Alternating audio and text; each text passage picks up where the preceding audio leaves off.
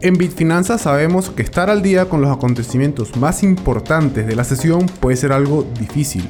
Por eso, acá te traemos las noticias más relevantes de los últimos 7 días de la semana que pudieron haber afectado a las criptomonedas o a la bolsa de valores.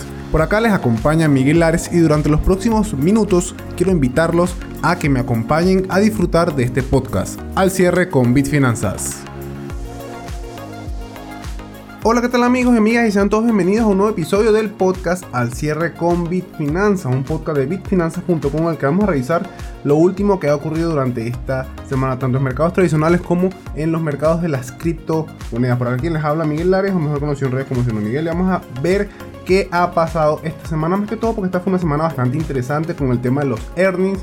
Y también fue una semana decisiva, ya que tuvimos decisión de tasa de tipos de la Fed. Así que sin más vamos a comenzar con este capítulo número 43 del podcast Al cierre con Bitfinanzas. Bien, como es costumbre vamos a hablar primero de las criptomonedas. Vamos a hablar de la primera noticia que tenemos acá que se titula Justin Sun busca que TRX sea reconocida como moneda de curso legal. Dentro del artículo mencionan que Justin Sun, el fundador de Tron, o también conocido como la moneda TRX, ha declarado este 29 de enero que su objetivo para el próximo año es conseguir que el activo digital TRX, su moneda, sea reconocida como efectivo legal en cinco países. Son también afirma que la aprobación del activo en cinco naciones podría fomentar la adopción mundial de las criptomonedas. El objetivo es bastante ambicioso, pero alcanzable en esfuerzo y compromiso, según las mismas palabras de Justin Song. También afirmó en un tweet el 28 de enero que la nación no importaría mucho, ya que si tomamos en cuenta la cantidad de personas que hay en el mundo, una nación como por ejemplo Estados Unidos no sería algo tan importante a tomar en cuenta si otras naciones reconocen un activo digital como lo que es TRX como moneda de curso legal. Pasando a otras noticias, tenemos que Michael Burry ha dicho un consejo a los inversores. El consejo era vendan.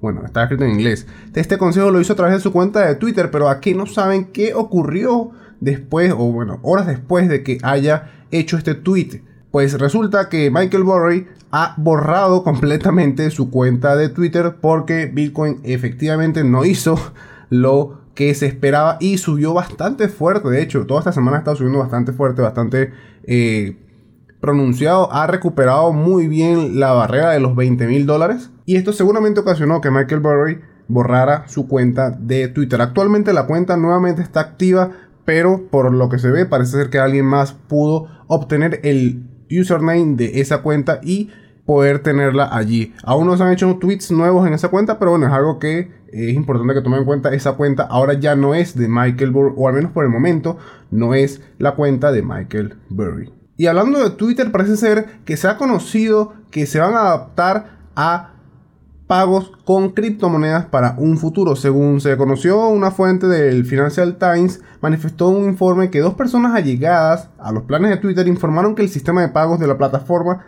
se hará con monedas fiduciarias. No obstante, se acomodará para que en un futuro se pueda hacer con monedas digitales o en este caso con criptomonedas. Recordemos que también a finales del año pasado se filtraron algunas imágenes de acuerdo a una especie de Twitter Coins o una especie de criptomoneda o activo digital que se estaba desarrollando en secreto según para los pagos y las propinas dentro de esta plataforma o dentro de esta red social.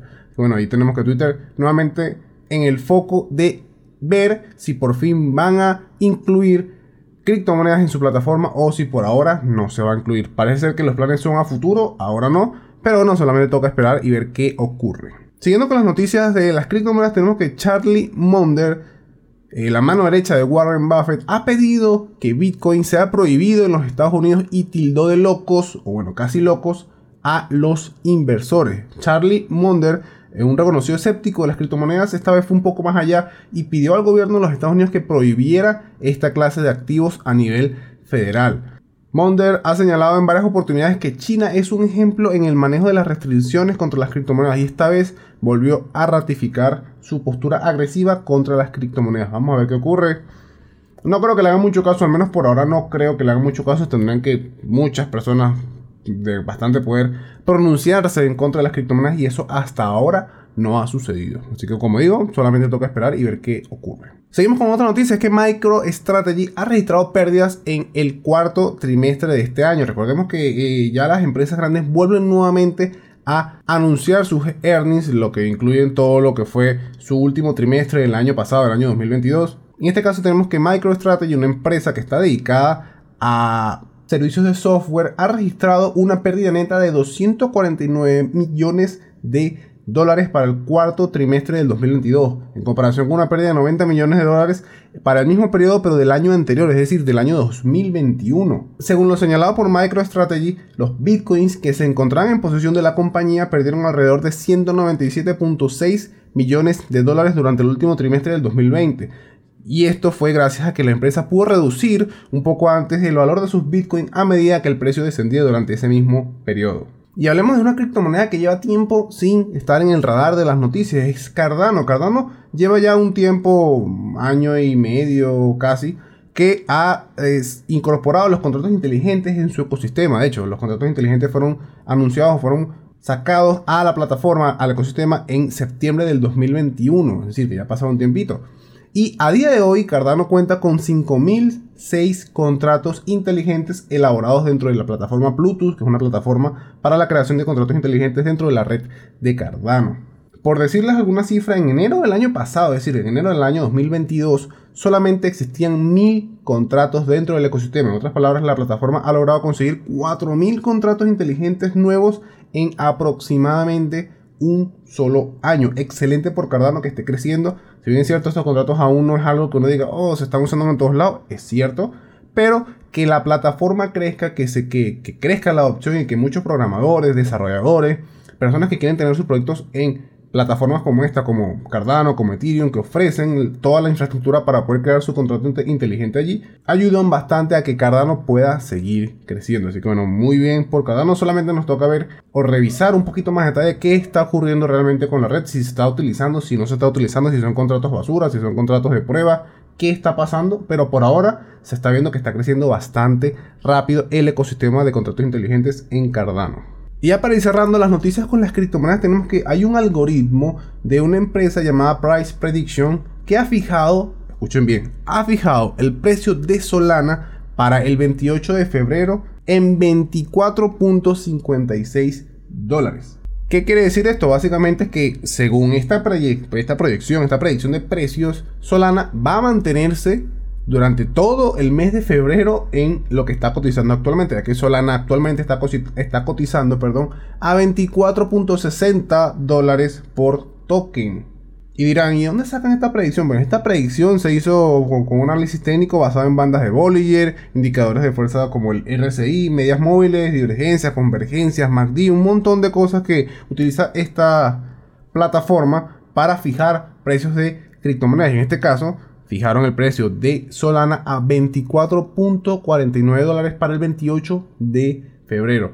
Si el mercado de las criptomonedas continúa así, con, con subida, subiendo, es decir, Bitcoin recuperando, Ethereum recuperando, las más grandes recuperando, seguramente Solana va a recuperar y no creo que se mantenga a estos precios actualmente. Sin embargo, hay que saber que todo mercado que sube también tiene que bajar en algún momento. Así que puede ser que a mediados de febrero, si el mercado sigue subiendo ahorita, a mediados de febrero tengamos algún tipo de retroceso y esto va a hacer que seguramente Solana, por ejemplo, vuelva a los precios actuales de 24.60, 24.60 dólares por token.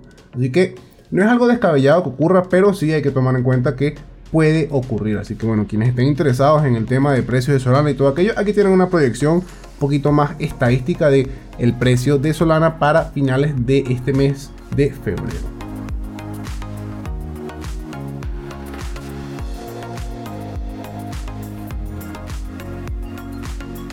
Bien, ahora seguimos con las noticias más tradicionales, las noticias del mercado tradicional. Vamos a comenzar con el petróleo. Es que el petróleo se dirige a su tercer mes consecutivo en pérdidas. Recordemos que esta semana terminó lo que fue el mes de enero y comenzó el mes de febrero. Así que en el cierre del mes de enero tuvimos una pérdida mensual consecutiva con respecto a los precios del petróleo. Si bien la pérdida del mes fue bastante baja, es decir, fue un porcentaje muy bajo porque prácticamente abrió y cerró durante el mes de enero a los mismos precios, al menos el Bren estuvo muy cerca del mismo precio y el WTI sí varió un poco más, pero también estuvo muy cerca del precio de apertura del mes, al precio de cierre del mes. Sin embargo, durante lo que va el mes de febrero hemos tenido una caída bastante significativa de los precios, con el Brent llegando desde los 85 a los 79 dólares por barril prácticamente y el WTI de los 79.63 dólares por barril a 73.37, es decir, aún se están viendo caídas bastante fuertes en el sector de petróleo. Aunque con un invierno que poco a poco está siendo más fuerte y más frío, muy posiblemente el sector energético, lo que tiene que ver con carbón, gas y posiblemente el petróleo, posiblemente porque no necesariamente es parte de los combustibles que se utilizan como método de calefacción en estos países que están sufriendo por estas olas de frío, pueden subir a finales de febrero o quizás mediados del mes de marzo, ya que se supone que para esas fechas es cuando culmina por fin el invierno, pero se prevé que toda esta ola de frío se mantenga durante el mes de febrero y parte del mes de marzo. Así que solamente toca estar pendiente del sector de los commodities, más que todos de estos que acabo de mencionar, carbón, gas y petróleo, porque posiblemente si de repente el invierno sigue siendo muy fuerte y las reservas comienzan a retroceder, es decir, a acabarse, posiblemente vamos a ver algunas pequeñas subidas dentro de este sector. Esta semana fue importante, como lo mencioné al principio del episodio, es que la Fed tenía que hacer el reajuste de sus tasas de interés. Precisamente ocurrió lo que todos esperábamos, que se subieran 25 puntos básicos este miércoles, llevando las tasas entre de 4.50 a 4.75 puntos. El nivel más alto desde octubre del 2000 sin embargo, la Fed también reconoció que la inflación se está desacelerando y también dijo que aún es demasiado alta y van a continuar evaluando la situación actual con los últimos incrementos de las tasas y ver si en algún momento van a frenar estos incrementos y posiblemente comiencen a reducirlos. Hay quienes ah, ven que posiblemente esta reducción de tasas eh, comience a mediados o incluso finales de lo que es el año 2020 23. No es algo descabellado, puede ocurrir, pero ya al menos la Fed está viendo que posiblemente van a comenzar en algún momento a disminuir lo que son las tasas de interés. Por ahora siguen aumentándolas, pero muy breve, 25 puntos básicos es bastante poco. Así que solamente toca esperar cuando comiencen a ni siquiera aumentarlas, es decir, a mantenerlas por 1, 2, 3 meses fijo. Ahí es cuando posiblemente comencemos a ver la reducción de tasas de interés y una economía que va muy posiblemente a repuntar gracias a estas medidas. Otras noticias de esta semana fueron los earnings de las grandes empresas, por ejemplo Meta, Apple, Amazon reportaron earnings durante esta semana y precisamente hablando de Meta, las acciones de esta misma compañía se dispararon gracias a los anuncios de las ganancias de la empresa del cuarto trimestre del año pasado. Las ganancias de la empresa superaron todas las estimaciones llevando esto a un anuncio de recompra de acciones por el valor de 40 mil millones de dólares. Algunos datos clave importantes de este reporte de earnings fueron los usuarios activos diarios dentro de la plataforma, que fueron 2.000 millones frente a 1.990 millones previstos por Street Account. Otro dato importante fueron los ingresos medios por usuario, que fueron de 10.86 dólares frente a los 10.63 dólares previstos por Street Account. Asimismo, Apple también anunció sus earnings, pero esta vez no cumplió con las expectativas de ingresos, ganancias y ventas, lo cual hizo que sus acciones cayeran en las operaciones extendidas del pasado 2 de febrero. Según Tim Cook, CEO de Apple, dijo que tres factores impactaron sobre los resultados de la compañía.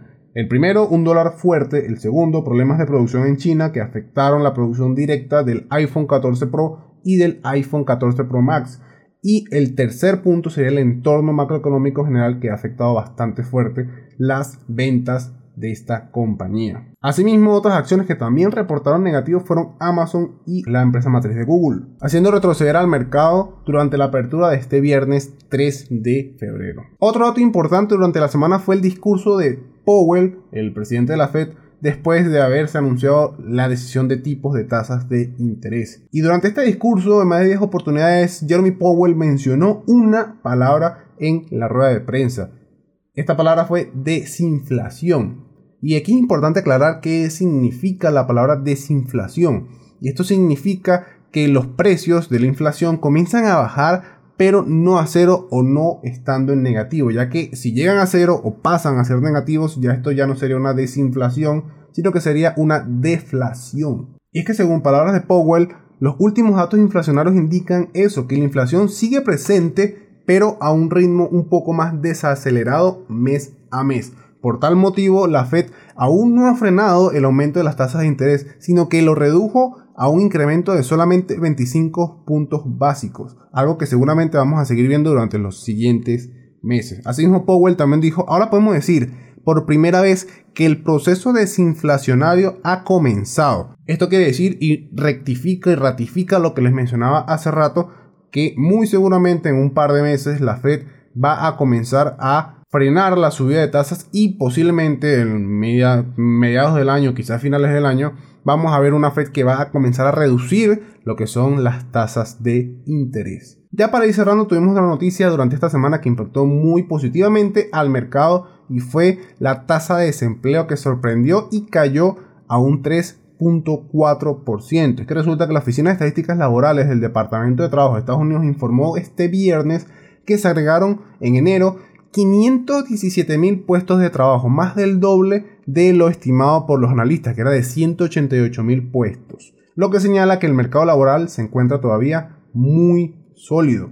Tal es así que la tasa de desempleo en los Estados Unidos retrocedió de 3.6 a 3.4%, la cifra más baja desde mayo de 1969. Esto también sugiere un problema inusual para la Fed o la Reserva Federal, ya que un mercado laboral resistente perjudica su lucha contra la inflación. También hay que aclarar que estas cifras son muy parecidas a las cifras que se veían en este indicador de tasa de desempleo antes de comenzar la pandemia. Y bien, para cerrar, les tengo una pregunta. ¿Bitcoin creen que valdrá un millón de dólares en algún momento? ¿O para cuándo creen que Bitcoin valdrá un millón de dólares? Si quieres saber un poquito la respuesta, quieres saber quién apoya esta idea y para cuándo proyecta este precio, tenemos un artículo en Bitfinanzas que se, que se titula Cathy Woods, un Bitcoin valdrá un millón de dólares a finales de esta década. Les invito a que lo lean, es un artículo extenso donde explican los motivos por qué esta inversora cree que Bitcoin puede llegar a valer un millón de dólares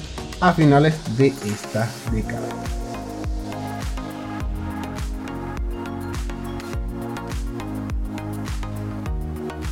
Y eso ha sido todo el episodio por el día de hoy, un poquito más largo de lo normal, pero igualmente con bastantes noticias interesantes.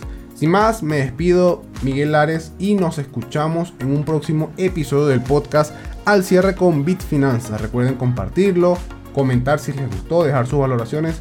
No les quito más tiempo, que tengan feliz fin de semana. Hasta luego, chao.